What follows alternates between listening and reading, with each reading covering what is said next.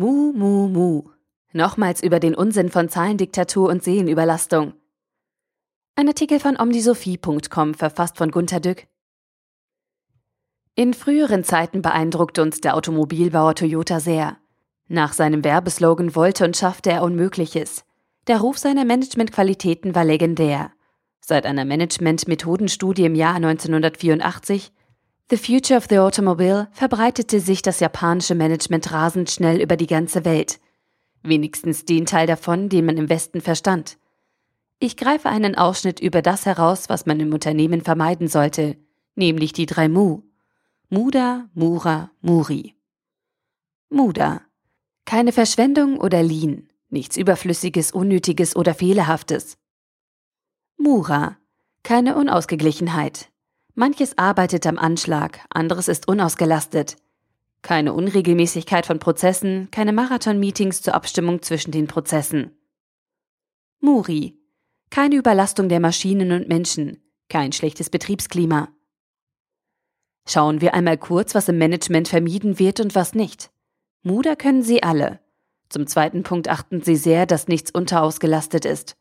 Das wird sofort meist ganz brutal korrigiert, aber natürlich fast immer mit der Nebenwirkung, dass schon Überlastetes anderswo noch stärker belastet wird. Das ist mit Mura nicht gemeint. Man soll alles gleichmäßig auslasten und in der Balance halten. Da das nicht geschieht, bleibt es bei der Disharmonie in völliger Überlastung. Und es gibt nun Meeting-Kaskaden, um der Unausgeglichenheit Herr zu werden. Seit 2015 spricht man auch davon, dass die Schwarmdummheit ausgebrochen ist.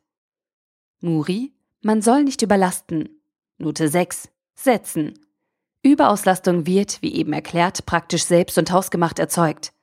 Toyota hatte den japanischen Angestellten lebenslange Arbeit garantiert. Niemand konnte entlassen werden. Da war es nicht klug, Mitarbeiter schlecht zu behandeln oder sie in den Burnout zu treiben. Man musste sich sorgfältig überlegen, wie man mit den Human Resources optimal umging. Daher achtete man auf die Menschen und behandelte sie fair und respektvoll. Zu solch einem Vorgehen ist man heute nur noch gezwungen, wenn es Fachkräftemangel gibt, Etwa bei Big Data-Experten, die tatsächlich etwas von Statistik und besser noch von der Realität verstehen.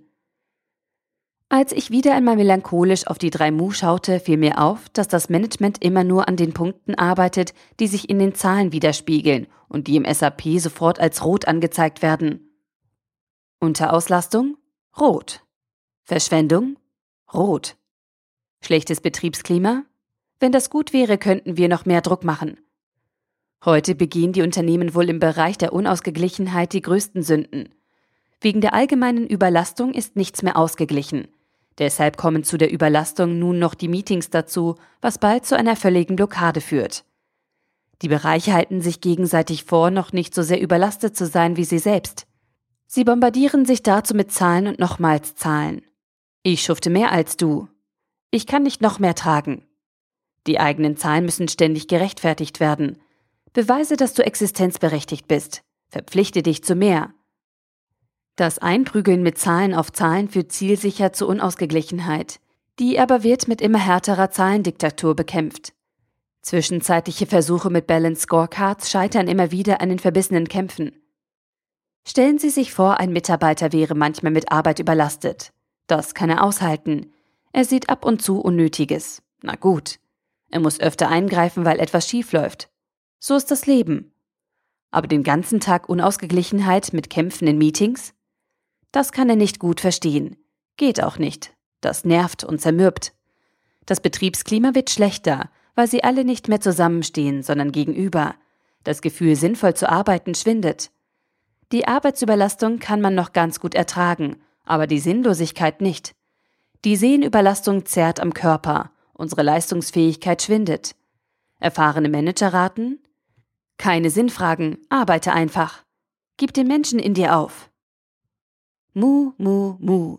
Wir sollen doch mitdenken und alle gemeinsam alles in Balance halten. Aber sie meinen immer nur, wir sollen bitte im Sinne unserer engsten Ziele mitdenken und nur hier. Mitdenken im größeren Rahmen gilt bestenfalls als Querdenker und wird meist als störend empfunden. Merkt das Management denn nicht, was alles versenkt wird? Sie holen Berater, die stellen fest, dass man Empathie für alle einführen sollte und eventuell auch den Kunden verstehen müsste. Bitte, was heißt das denn, wenn Empathie und Kundenverständnis fehlt? Klar, Es herrscht Unausgeglichenheit. Wie können wir die beseitigen? Durch das Stellen und Beantworten von Sinnfragen. Dann aber brennen wir aus. Unser Ende ist dort nicht offen, wo es keinen Fachkräftemangel gibt. Der Artikel wurde gesprochen von Priya, Vorleserin bei Narando.